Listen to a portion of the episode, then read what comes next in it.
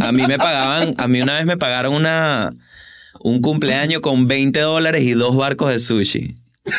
Esa fue una de las primeras facturadas que yo dije, coño, aquí hay algo.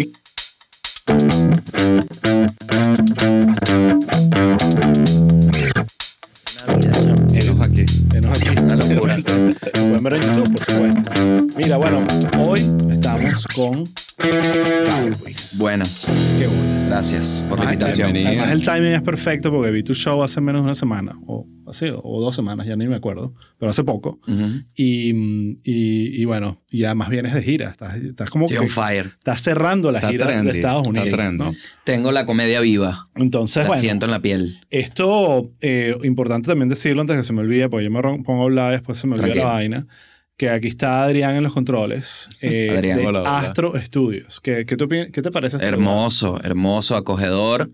Y de esos lugares que, como te decía, de que son sitios como el Seinis, por ejemplo, Sí. que hice en Chicago, y el improv de hoy, que me cuentan también amigos, que son sitios que ya te aportan a la comedia. Sí, O sea, no llegas en cero, ni, si- ni mucho menos a tratar de ganarte. está pensado para eso. imagínate Exacto. tú. Esto se siente así, que te aporta la conversación, te da ganas de ponerte a hablar y a explorar ideas. Sí, totalmente. Y, y nada, esto es Astro Studios, estamos en Miami, eh, ubicados ahí cerquita de la I-95. eh, Ni siquiera Ahí tienes la, que... ahí la están viendo. está, la- aquí la están viendo. Esto está totalmente en vivo, obviamente es de noche afuera. Eh, y nada, obviamente esto es estudio de podcast, como verán. No solo aquí se graba Mm. eh, chiste interno, se graban muchas otras vainas cool que, que he visto que se han grabado. El quien pudiera.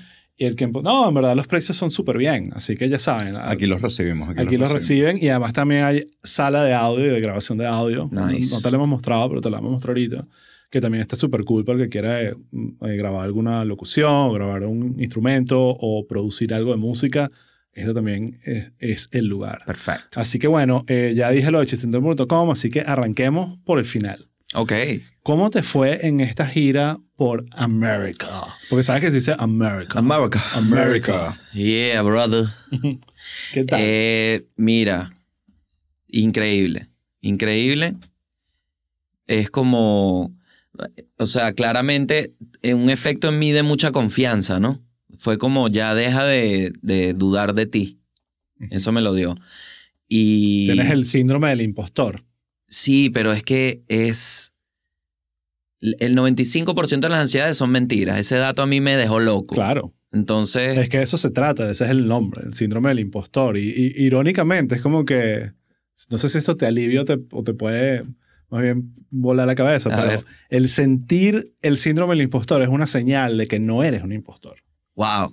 O sea, es como que... El como impostor no se pregunta que el eso. impostor está Ah. que sí, brother, o sea, que síndrome ni que nada, let's go for it, ¿sabes? Claro. Entonces eso es parte de la vaina, ¿no? A, a mí me pasa todo el tiempo. Sí, y, y ver la prueba como de eso. Y bueno, y siempre enamorado como de ver que al final es como llegar a un punto en donde se alinean muchas cosas que parten desde el trabajo y tal, pero coño, siento que estoy vendiendo chistes. O sea, siento que siento ese intercambio de que la gente viene a ver a, a ver chistes tuyos. Y eso es como justamente eso, es una sí, sí, haz comedia. Exacto.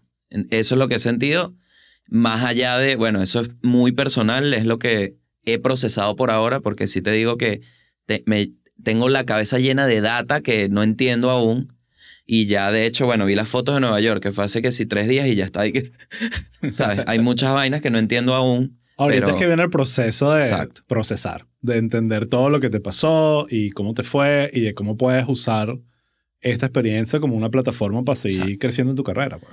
Sí, y bueno, impresionado ya, o sea, de, de lo que he percibido de este país, impresionado. Estoy impresionado de, del nombre Estados Unidos, que en realidad tiene un sentido que no es, he hecho este ejemplo ya, pero no es Venezuela, que es un grupo de gente que sí, vamos a ponerle el mismo nombre. No, no, no. Sí, Estados Unidos. Hasta que eso se desuna o siga unido. exacto. Esa tensión entre lugar y lugar es impresionante. Es, es muy, como cada quien tiene una idea y sí hay cosas generales, pero hey, aquí somos así, porque aquí creemos en esto. sí.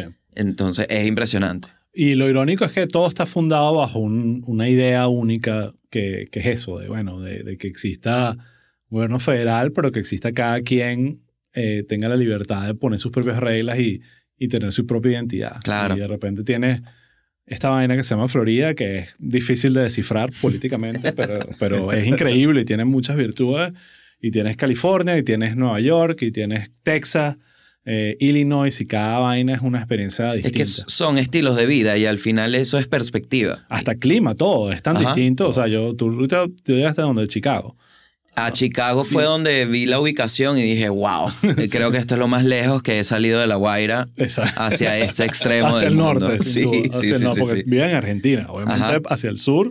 Claro, ha pero en lejos. Argentina hablo español. Exacto. Entonces, cuando vi esa ubicación, sí me dio como un vértigo de, ajá, entonces aquí tú viniste para acá. Estás aquí atrás, que lo más cercano que tienes a, a un lugar seguro es a 80 mil kilómetros. Claro, Sí. perfecto. Be- bello, cero ansiedad. Me dio esa ansiedad, me dio esa ansiedad. Pero a la, es lo que te digo, que eh, he desarrollado herramientas. Al final la mente es, la comedia sin tu mente no existe porque te vas a, no vas a existir.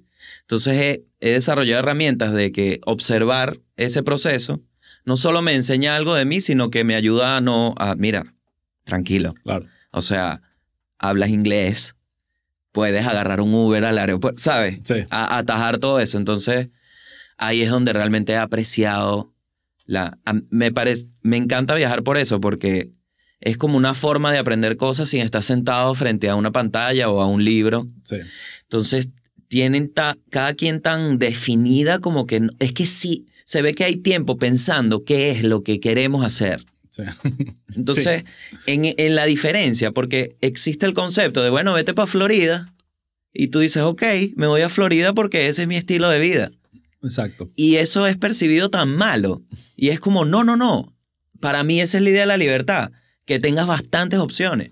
No, y Florida es un caso interesantísimo específicamente porque la manera como es percibida Florida y Miami por su lado eh, cambia totalmente el origen de, de la persona. Si son venezolanos, ven a Florida de una manera. Si son europeos, para un europeo Miami es la vaina más increíble y high-end y como que la, la vida perfecta. Claro. Y claro. para un gringo, bueno, Miami es que si viajar al exterior. Exacto. O sea, es como que, ok, eh, el único lugar que, que puedes viajar fuera de Estados Unidos sin un pasaporte. Claro. Es como que, entonces lo ven como con, con cautela. Los comediantes gringos le tienen pánico a Miami. A Miami. A Miami, Sí. pánico. Muchos de ellos... No de- bajan. no Por el público. Hasta Fort Lauderdale. Exactamente. Exactamente. Pero que. ¿cuál es el que el, que el El público, el, el público es mayoritariamente hispano. Aquí el porcentaje de, de gringos blancos es que sí, 0,5, no estoy exagerando, pero es poco. Pasa con las bandas Eh, también. Y entonces Ah, se les salta a Miami? Las bandas que... Sí, porque es, es, es el leg del tour más largo del cual salir. Mm. Y si no haces mucha plata aquí, no tiene sentido que vengas. Entonces bajan hasta la mitad del estado. No, a veces Wow. llegan que sea Fort Lauderdale. Sí. Ahí acá a, a 40 minutos, 20 Sí, minutos, o sea, media hora, qué sé yo. que si los Peppers. Pero es que cambia todo. Claro. O sea, tú llegas a Fort Lauderdale y dices, ah, ok, ya, aquí la gente me habla inglés y son gringos y, Mm. y, y tienen su, su, su- sus vainas. O sea, es como que es, impresionante. Es muy, es muy distinto. Algunos sí, los grandes de vez en cuando vienen y vaina, pero, pero tienen su, sus cuentos de lo difícil que es el público Claro. en Miami. Qué locura. Sí, bueno, Qué locura.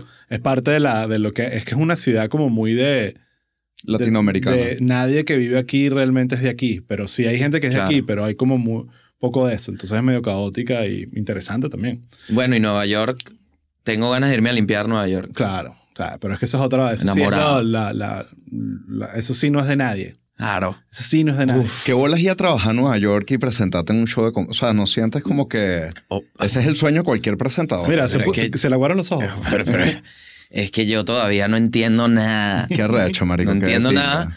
Y mientras estaba en el Broadway pretendiendo que soy comediante, ¿no? Frente a, frente a esa vaina. Así era lo que decía yo.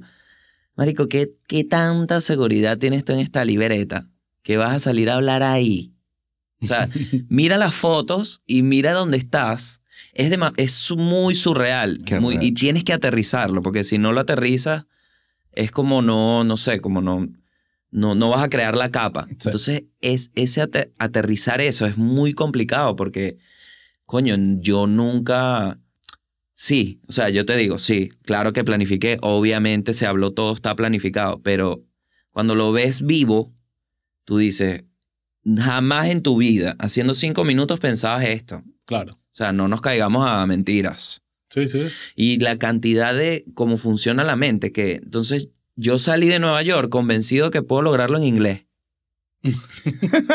claro. Una vaina totalmente. que yo desde Buenos Aires, antes de, o sea, desde el primer show de Miami todavía estaba que sí, no creo. Yo salí de Nueva York y dije, quiero venirme literalmente a limpiar la ciudad porque no sé qué trabajo vaya a conseguir, pero a irme a darle a esto porque le veo, lo o sea, veo, tengo la sensibilidad de que esto me sirva. Entonces, bueno, ya ahí vas aterrizando y dices, ok, bueno, ¿qué puedes hacer?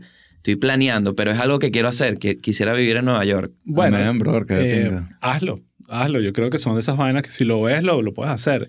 Y una cosa que te quiero, vamos a hablar un poquito de dibujo libre, del, del- de tu especial, no especial, tu gi- última gira de stand-up. Eh, yo nunca te había visto, o sea, yo sabía quién eras, conocía, te confieso que tú eres de esos comediantes que los comediantes aman. O sea, cualquier persona sí. que yo conozco, eh, o sea, Chucho, eh, Daniel, eh, Led, tienen un, un respeto hacia tu talento que me hacía a mí, coño, este carajo tiene que ser un duro, pues, Coño, este tiene que ser un duro. Entonces, trabajaste en Plop, trabajaste en Plop, pero yo, a pesar de que yo también trabajé en Plop Ujú. y lo fundé también, nunca coincidimos. Ya yo estaba aquí, estabas allá. Entonces, por primera vez fue hace un- uno o dos viernes que te Ujú. vi en vivo. Entonces fui muy con, con, sin expectativas. Era como, bueno, me dicen que es increíble, pero coño, yo he visto que juega comedia. Vamos a ver, Claro. vamos a ver esta. Y te puedo decir, porque mira, eh, no quiero entrar en- con nombres y apellidos, pero hay muchos comediantes que ahorita me parecen increíbles, que los vi en un momento donde dije, este carajo tiene que trabajar duro y sudarla para lograrlo porque no lo estoy viendo. O sea, de, de tener poca confianza y después quedarme sorprendido de la carrera de esa persona, por, no sorprendido, sino de cómo poco a poco van evolucionando. Es como cualquier vaina. Si lo practicas lo practicas, vas mejorando. Sí. Pero en ti vi una vaina que no es, no es frecuente, aunque sí sucede, que coño, lo dije, este dicho es natural. Este carajo lo trajo de, de la, de, de- ahí, vino en el ADN y lo que estás es dándole forma a un talento, coño. O sea, es la vaina que uno ve con algunos futbolistas que tú dices, este bicho le echó bola y otro que tú dices, este carajo, coño de la madre, tiene el ángel, pues, tiene la Total, man. A mí me pasó que desde que saliste me quería el show y me pasa con cuando veo un comediante nuevo que usualmente como que vas entrando y tal. De entrada fue así como que, ok, ya, ok, es un show de comedia, siéntate, marico. Y cagado la risa, marico, que además no, no fue corto, No. pero fue de pinga. O sea, todo el mundo estaba como que, fuck, se acabó, ¿sabes? Y eso nunca pasa con un show largo. Sí, Entonces gracias, creo que habla mucho del show, porque usualmente cuando ya se extiende el show, porque ¿qué- ¿cuánto fue? ¿Una hora cuarenta? Una hora cuarenta porque la inseguridad de ver a George Harris el día anterior me hizo decir, tú no te vas a ir mañana sin mínimo una hora y media de hacer reír a la gente. Sí. Claro. Y ojo, Y, y lo digo de un lado positivo, porque... Yo también lo el- digo el- positivo, ¿eh? no es tirándole a George, sino Sí. que me pareció muy increíble y me sentí intimidado. Y, y estirar risas a una hora y cuarenta no lo hace cualquier huevón. Entonces, marico, de verdad, kudos porque la vaina estuvo Gracias, bien arrecho. Sí, Gracias. yo, ojo, yo sí creo que te dirías, la única consejo que hubiese dicho es córtale 20 minutos. Sí, sí, sí, sí. Pero, pero, por, pero eso creo que es la- el perfecto lugar en donde estar, donde digas, ok, ahorita lo que tengo que agarrar es el cuchillito y, cortar grasa y, y poner fit este material que es una vaina Exacto. increíble. Coño, gracias. Y, y varias vainas que me pasaron. Primero, darme cuenta que sí, hay mucho que yo veía ahí, que este material está mordido, procesado, trabajado, estudiado. El del medio ambiente, por ejemplo, me, me dio esa sensación. No sé cuánto tiempo tienes haciendo ese chiste, pero, Uy, me dio- ese chiste ha sido un reto. eh, pero, pero siento que es un, un chiste que has trabajado. Pero de repente también viniste con vainas que sí, de, de la cocodrilo, conversión. no, de los cocodrilos en Miami. Yo que esto es nuevo. O sea, yo no siento que él está diciendo todas estas vainas antes de haber venido a esta ciudad. Y, y también notar ahí que, verá, qué talento, porque esto está fresco y brutal. Coño, entonces, gracias, weón. Eso, Qué, primero, qué arrecho. te felicito. Gracias, de verdad, gracias. el síndrome del impostor es un maldito. Sí. Te digo sinceramente porque siento que tiene el talento y por lo que veo también la disciplina de que, coño, eres un carajito. O sea, estás a empezando en esta vaina prácticamente comparado con, coño, no sé, ha estado Briseño y Chatén, que ya tienen por lo menos cinco años en este negocio y, coño, han Claro. robado bastante y no hay, más bien unos, eh, coño, dame consejos tú a mí. Claro. Pero en este caso veo que, marico, o sea, de verdad que brutal. Ahora, Gracias. esta intuición que yo tuve es correcta. Eh, te pregunto, tú eres de estos chamos natural que haces reír a la gente antes de ser comediante. ¿Cómo era tu infancia? ¿Dónde viene el pedo de hacer reír a la gente para ti? Llamar la atención. Y siempre, o sea, lo identifiqué como una... Yo me mudé mucho. Entonces siempre fui desarrollando como esa... Ese aliviar una tensión, o sea, ser yo el que la alivie, o eh, la atención para el afecto. Siempre fui demasiado que sí, cariñoso y era como, ay, quiéreme. Después, se- en la adolescencia me empiezo a convertir en insoportable. Y entonces, ¿Y esto es con quién? ¿Con tu familia? tu en familia? general, en general, en general, siempre fui como la misma persona para... Y era muy tranquilo. O sea, pero no eras el payasito que estaba haciendo reír a la gente. No, en la adolescencia sí. Ok. Y ahí fue como el ¿Y qué idiota. cambió? El ¿Y qué cambió? La- la- la- la- la- las hormonas. Seguí siendo, no, seguí siendo, seguí siendo un idiota insoportable. ¿Esto es donde? ¿Esto todavía es en La Guaira? Sigo creciendo, exacto. No, yo me mudé mucho entre La Guaira y Caracas. Entonces, en, en Caracas fui adolescente insoportable, pero encontré el fútbol. Entonces me empecé a dedicar al fútbol, me gustó mucho. A jugarlo. Sí, no me gustaba estudiar. Nada, ninguna carrera me, Eras mal estudiante. me daba demasiado miedo a la universidad. Ok. O sea, viéndolo ahora, que es como me daba miedo todo el proceso, lo nuevo, como que no lo quería. Entonces desarrollé esta idea de que no me gusta estudiar. ¿no? Ok. Nunca Excelente. la analicé, pero eso me, me motivó mucho a seguir el fútbol. De hecho, me voy a Argentina a jugar fútbol también. Ok. Y- estabas serio en el tema de Estaba fútbol. serio, estaba serio. Y después, bueno, en ¿Qué un posición jugabas? Delantero. Ok. Y con las dos piernas. Ok, coño. Bueno, bueno, Bien. era bueno, pero hoy veo al joven Gabo y le hubiese dicho un par de cositas que lo enderezan, pero en el momento cero herramienta. Y siempre eso, siempre era, conectaba mucho con la gente porque los hacía reír. Entonces, en, que en los grupos de fútbol, en eh, todo. equipo, todo. en, en- cuando conocí gente en Argentina, que es una locura ver gente de otro país ya, ¿Esto qué edad tenías cuando te vas a Argentina por el tema de fútbol? me fui en 2009. Porque migrar, por, por otra razón que no sea este país es una mierda, eh, es interesante, pues es una... eh, no, no, no te fuiste con la idea de, de irte para siempre. ¿sí? Pero siempre mi papá tenía esa intención Ok. de que yo no, Tu papá era sabio, pues. sí, de que esto estaba, o sea, buscar algo que hacer. Ok. ¿no? Ve algo que te guste, pero aquí no. Entonces por ahí fue el fútbol, después, bueno, mi vida fue un desastre, de verdad que buscando siempre ese afecto y lo único que digo es que mientras puedas vivir tu vida y tus búsquedas sin hacerle daño a, un, a alguien que tengas al lado, es, es lo ideal. Pero en ese tiempo sí, bueno, tuve una vida bastante agitada, me fue muy mal en Argentina, quedé, quedé mal. Luego se muere Chávez y mi papá me dice, vente, ¿no? Ahí me rescata. Que, que, que, que, Qué cuchi. que cuchi. Esa es la me palabra. rescata, vente para acá que Todos. vamos para arriba, ¿no? Se acabó. Bueno, poco sabíamos, ¿no?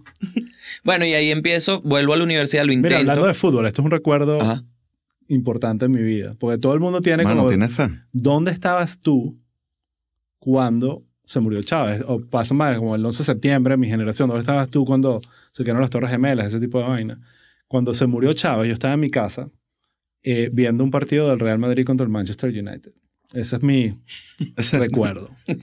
Eh, y, y nunca se me olvidó, ¿sabes? Ahí fue que me enteré, cortaron a la cadena, o no cortaron, sino que me enteré de la vaina, tuve que poner la cadena. Pusiste, claro. Y, pero siempre estará que ese día Es un el momento. Real Madrid le ganó momento. 2 a 0 al Manchester. Ese es mi recuerdo. De hecho, es mi regreso a Venezuela. sí. Sí, y ahí ya, bueno, seguía siendo como el comiquito, pero...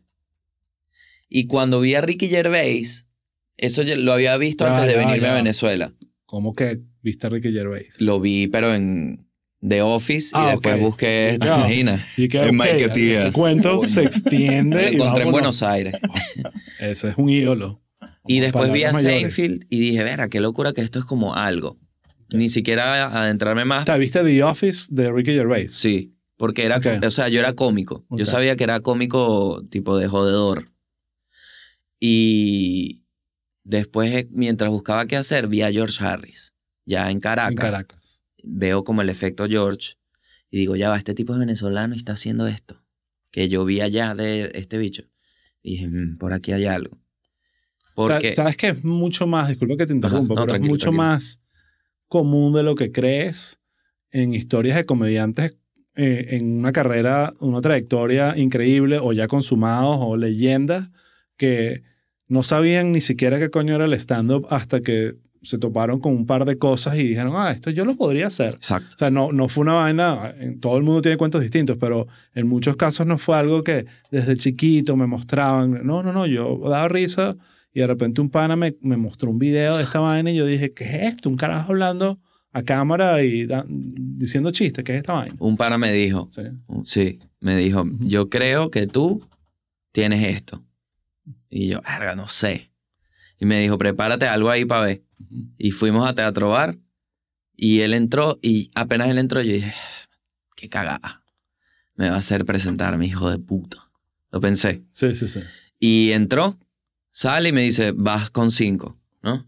Y me fui con mis ideas. Me acuerdo que una de las, eh, unas ideas ¿Te terribles. acuerdas de quiénes más estaban ahí? O sea, como... Estaba Ar- Arlenis, Ok. Arlenis Olivero, que era host y se alternaba a veces con Nadia. Ya Nadia era de Teatro Bar. Ya se hablaba de que había una chama en Teatro Bar que la partía todos los lunes, ya había el, el de Nadia, y que era el sitio de George. Entonces ya yo, yo dije, conecté, dije, ah, bueno, en este sitio pasan cosas. Y me presenté, me fue bien con un chiste de... mm, O sea, tuve una risa, en realidad, tuve una risa. Alguien se rió en la audiencia. Sí, sí, sí. Así pero se bueno, mide. el chiste era de que a veces uno no sabe cómo irse de los sitios, ¿no? Una vaina malísima. Y después dije, un segundo más, y hice un chiste de un carro tuning. Y fue como. Fue el equivalente a tirarle agua a la gente. O sea, tuvo la reacción de como que los mojes en una noche que salieron a pasarla bien. Ok. Raro. No les Nada, nada, nada. Y, y pudiera, si fue mucho que te mojaron, pudieras agredir a ese nivel de tensión. Y como que experimenté las dos cosas y me bajé. Y cuando me bajé, entendí que no solo ya había gente que lo hacía, sino que es algo que ya se hace, como, un- como la música, y que yo era terrible, ¿sabes? Entonces me generó esa a buscar esos códigos, hice el taller con Rubén. Ya ahí ya estaba, ya me, me había presentado tres veces en Teatro Bar. O sea, seguía buscando para allá. Mal, mal, mal. Sí, porque te, te deja como algo ahí sembrado de que, ok, esto fue horrible, pero quiero volverlo a hacer. Pero no imposible. Exacto. Fue horrible, pero yo creo si que le hago puedo. esto y esto, yo creo que cambia. Y en- de la nada entré a Plop. Hubo una prueba de- después de ese tiempo. Así que ese proceso entre el que empezaste a, a probar comedia y que entraste a Plop no fue tan no largo. fue tanto, no fue tanto porque... Se nos engañaste a todos. No, no, no. Hice el curso con Rubén. Ok. Y después, importa. después de ese curso ya tenía cinco minutos. Y ahí es donde empieza el chiste del Twingo. Mm.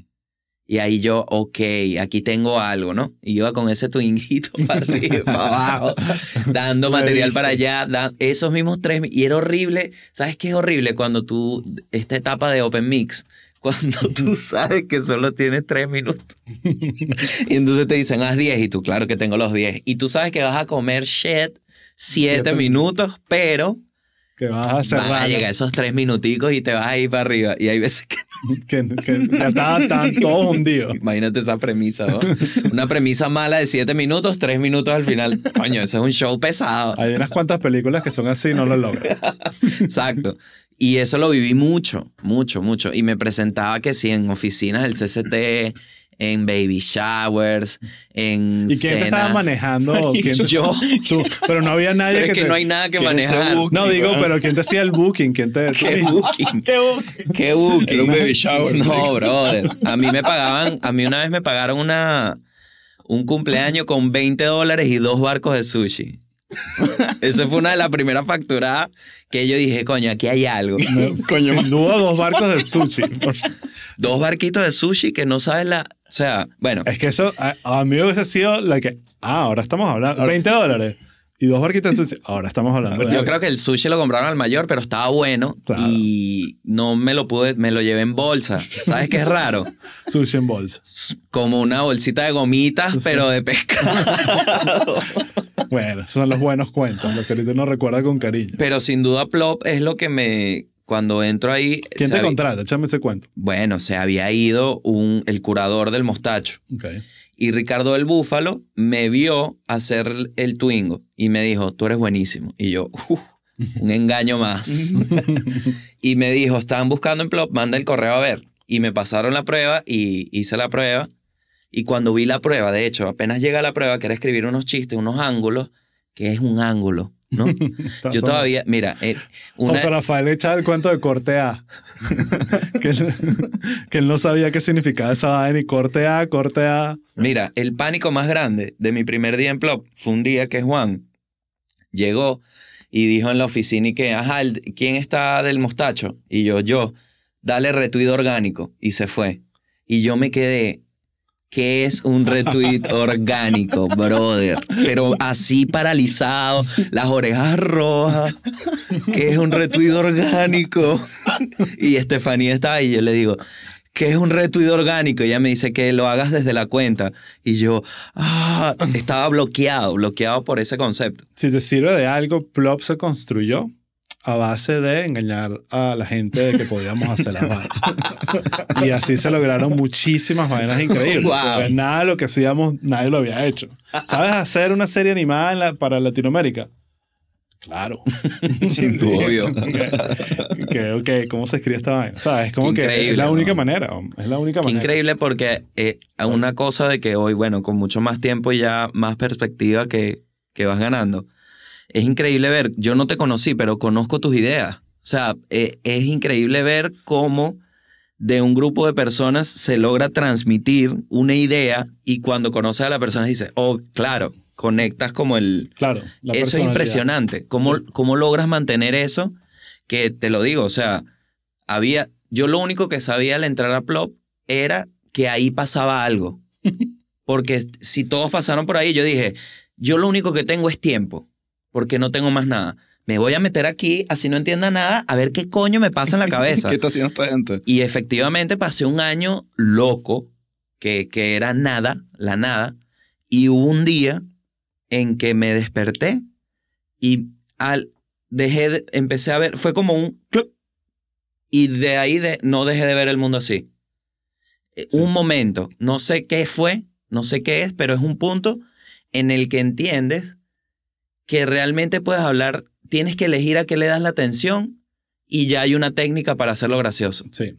Yo creo que tiene que ver un poco lo que pasó en Plop fue empezar a darte cuenta que hay otras personas que les gusta lo mismo y que están haciendo lo mismo y que, y que les está yendo bien y que están haciendo cosas finas y que ves ahí como eh, algo pasando. Sí. Y, y, y al tú ver y que comprobar, ah, a esta gente está buscando algo similar a lo que yo estoy buscando y este lugar se lo está dando, eso genera una confianza colectiva que hace que, bueno, lo- yo lo digo con mucho orgullo, pero todos los que has mencionado ahí, a, a Chucho, a Estefanía, a Nanutria, a. Led, todos pasaron por ahí sin, sin ser lo que son ahorita, ¿sabes? Y, y, y- o pasaron, para cada quien le pasó mil otras cosas que colaboraron, pero sin duda Plop ayudó a creer, eh, que, ayudar a que se lo creyera. Sí, Y eso creo que vale muchísimo, porque 100%. mucho del comediante es un tema de ego y de confianza.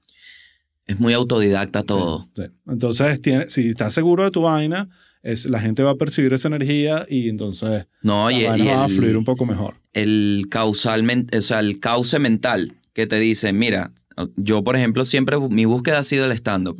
Yo creo que realmente ahí es donde puedo aportarle algo. Y cuando entro en Plop entiendo el oficio de la escritura, de lo que es ya escribir un chiste, como narrativas, pero todo como parte de estas estructuras y estas cosas. Y no necesariamente cosas que te gustan, sino cosas que te asignan. Exactamente, que es un oficio. O sea, Tu no, no- orgánico ahí. no tienes por qué, no tienes por qué querer hacer un chiste, lo puedes hacer. Sí. O sea, no tienes que estar que sí, inspirado. No, siéntate y hazlo, porque si no, no vamos a entregar el video. Muévete. Exactamente. Entonces ahí entiendes que, ah, no es tan artístico. Y nunca, y es un proceso, eso lo aprendí mucho, también pasa en la música demasiado, de que no, el proceso nunca termina, en el sentido de que si continúa, va, eh, el stand-up es muy así, lo es una evolución del chiste y lo vas amasando y lo vas amasando. Entonces temas audiovisuales con deadlines y vaina, simplemente es decidir en qué momento para el proceso y que ya, aquí se para, aquí terminó, está listo. Exacto. Porque si continúo, continúa. ¿sabes? Entonces Exactamente. no hago un coño. Todo es- Exacto. eh, perfeccionar, perfeccionar y no terminas de, ok, parar o voy para el siguiente. Y bueno, eso que ya estaba pensando todo el día en chistes. Entonces ya era como bajarme a mí. cómo aterrizarme a esto a mí. ¿Qué proyectos hiciste en Plop que recuerdas? O, ¿Malos o buenos? Habla paja. bueno, el mostacho, el mostacho lo tuve. Eh, luego estuve en, Tenem- en Pero Tenemos Patria cuando Estefanía se fue, Con Manuel Ángel. con Manuel Ángel. Ese es uno de los proyectos que yo fui padre y después fui mal padre. Me- y que, aquí está, pero tenemos patria, chicos, Voy a brutal. comprar leche y cigarros, Me voy del país. Eh, estuve con el show de Bocaranda, que ese, eso sí, ahí fue donde aprendí, Exacto, te lo juro. claro. Ahí fue donde realmente estuve mano a mano con el señor oficio y me senté con él y desde ese amo la comedia, es lo que te puedo decir. Me parece una vaina demasiado increíble y un contrato súper básico que es lo que tú me des yo te lo doy. Brutal. Dame el tiempo y yo te doy algo, pero dámelo. Si no, no pasa nada. Entonces estás en Venezuela, en Plop, conociéndote a ti mismo y buscando tu camino. Claro, todo esto viviendo, o sea, Claro. hacía open mix, era malo conscientemente, ¿sabes? Sí. es, es chimbo. Luego a Nadia se va del Teatro Bar, se va horrible, porque le hicieron como una vuelta de que iban a meter a alguien por ella, porque ella como que se quería ir, pero nadie sabía, y entonces le dicen a Nadia, vuelve. Ella dice, no. Ya yo venía trabajando con ella, yo le hacía los flyers. Ok. Yo le dije, si, si te, te puedo aportar con los flyers, a veces la llevaba y ella me decía, cada dos lunes tienes cinco minutos. Ya para mí eso era, tengo chamba Claro. porque tenía, epa, este lunes no pasó nada, pero ajá, y los chistes del lunes. Y nadie me decía, o van dos lunes los mismos chistes, no entiendo. Mm. O sea, prefiero poner a otra persona que sí. pruebe. Exacto. Y era como, Pues nadie también ahí te ayudó un poquito. con- demasiado, demasiado, demasiado. Sé que capaz dejo gente por fuera, pero, o Está bien. sea, podemos pasar, te puedo resumir, ¿sabes? Sí. Eso. Después hacemos un episodio de solo de dar crédito. Me dejan a mí en Teatro Bar host. George Harris dio el go, imagínate. Porque, y me acuerdo que nadie me dijo, mira, a mí George me preguntó, ¿estás segura? Y yo le dije, sí, vale, tranquilo. Marico, no la cagues. Un año cagándola. Un año que me iba mal, brother. Todos los lunes me iba horrible. Entonces tenía estos panas de plop que a veces se llegaban y la partían y me subía yo a hostear y era incomodísimo. No me encontraba porque era demasiado difícil. Tenías que hacer casi que dos horas ahí Claro, marico. O una hora mientras entraban otros comediantes.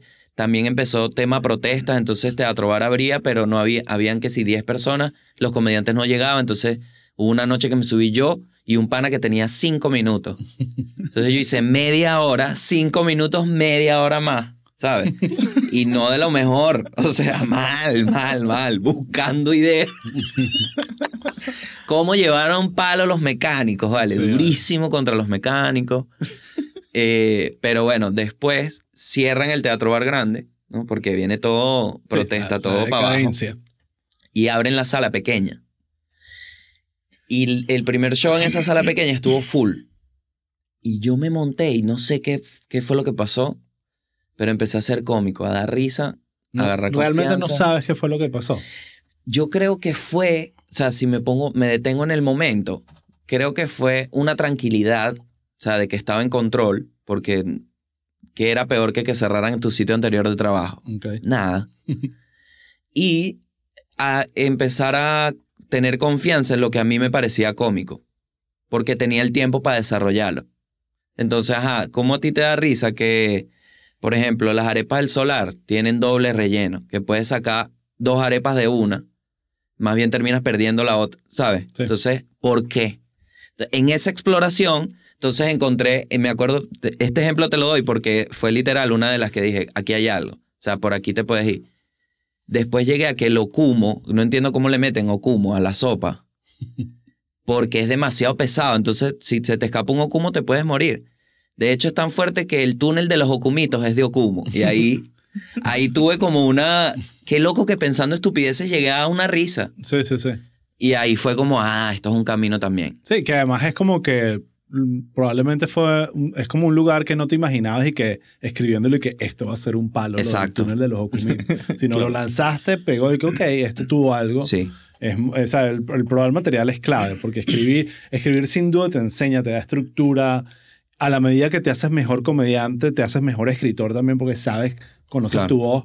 Pero no hay nada como probar la vaina en, en frente a una Pero te digo, no le hago justicia al tiempo que pasé siendo miserable conscientemente de lo malo que estaba haciendo en tarima. Así diera risa.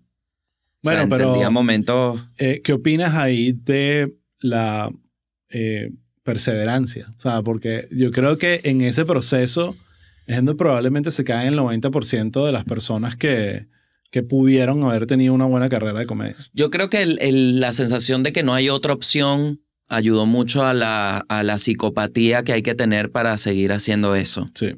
Porque al final son... Es una humillación, si lo ponemos desde un punto de vista de alguien que lo analiza como que no es comedia, sino el hecho que hay una persona, gente viéndolo. O sea, habían unos momentos tan... que, que se vivieron tan degradantes en qué sentido, de que era menos que algo. Era como, Dios mío, que se calle. Por Dios.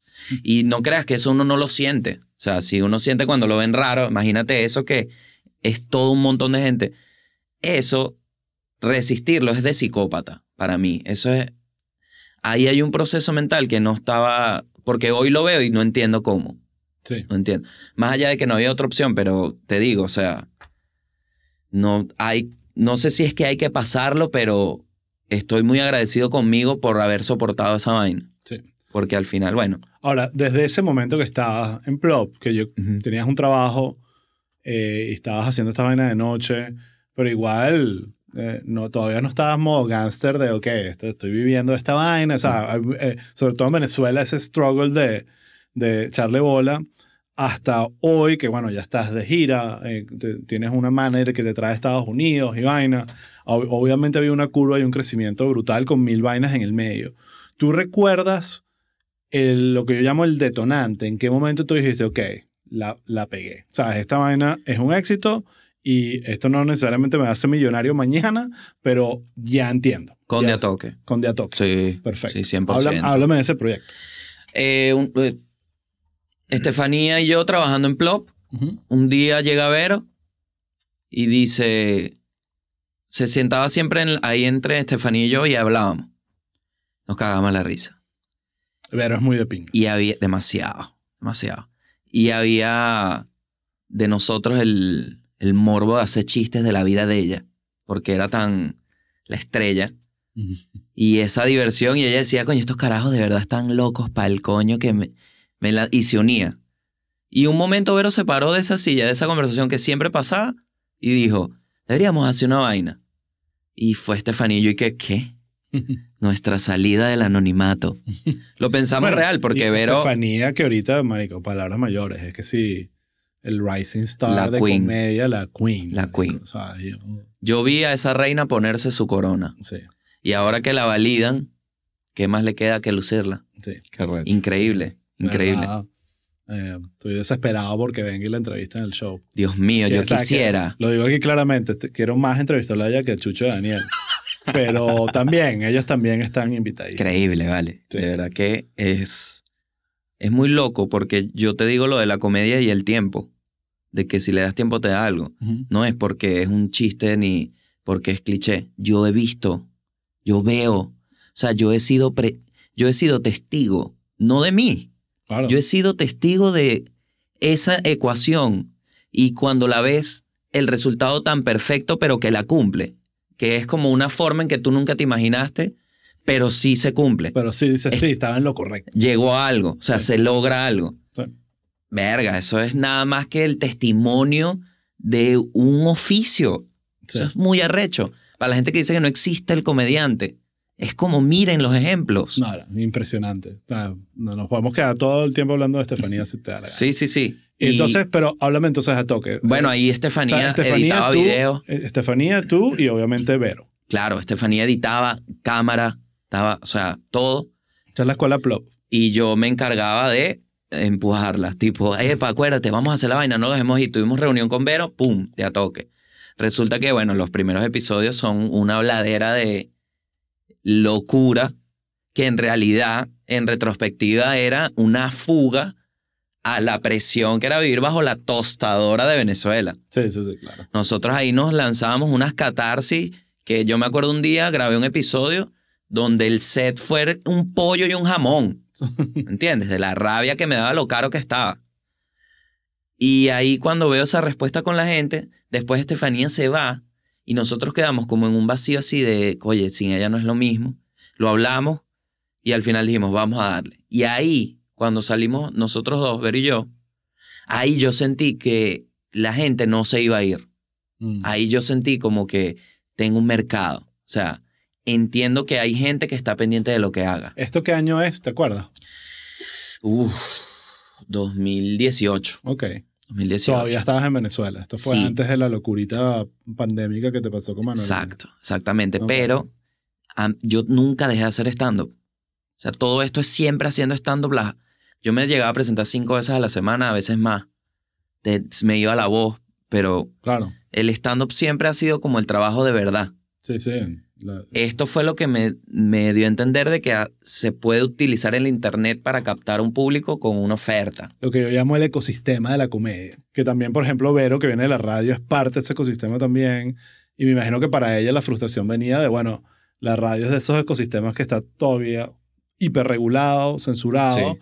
Entonces era como que, no puedo decir, no puedo decir, no puedo decir, mejor no hacerlo sobre esto. Y de repente es lo que tú dices, la válvula de escape de hacer algo donde no necesariamente habla de política y libertad de expresión, pero hablar lo que te dé la gana y listo. Y yo entiendo a Vero como un símbolo de muchas chamas que hablar de sexo ni siquiera, o sea, te paras de la mesa.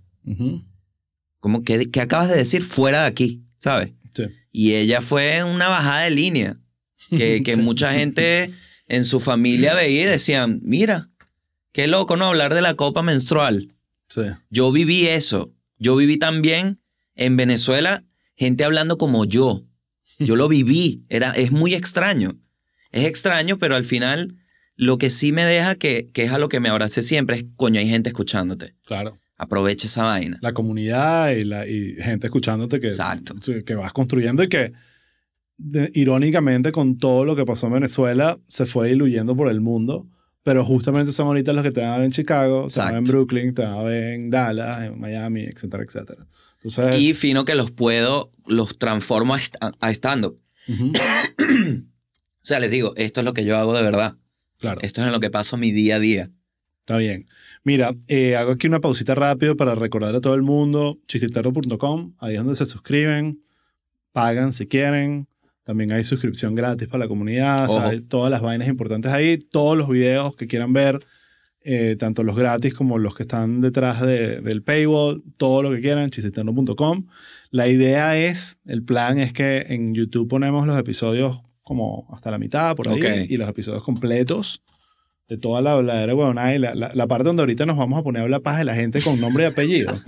esa, queda, esa queda para detrás del paywall. Me encanta. Eh, Hablando de censura en radio. Así que bueno, eh, chisteinterno.com, importante.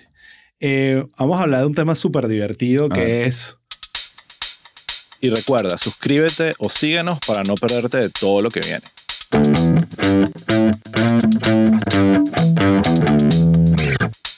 Música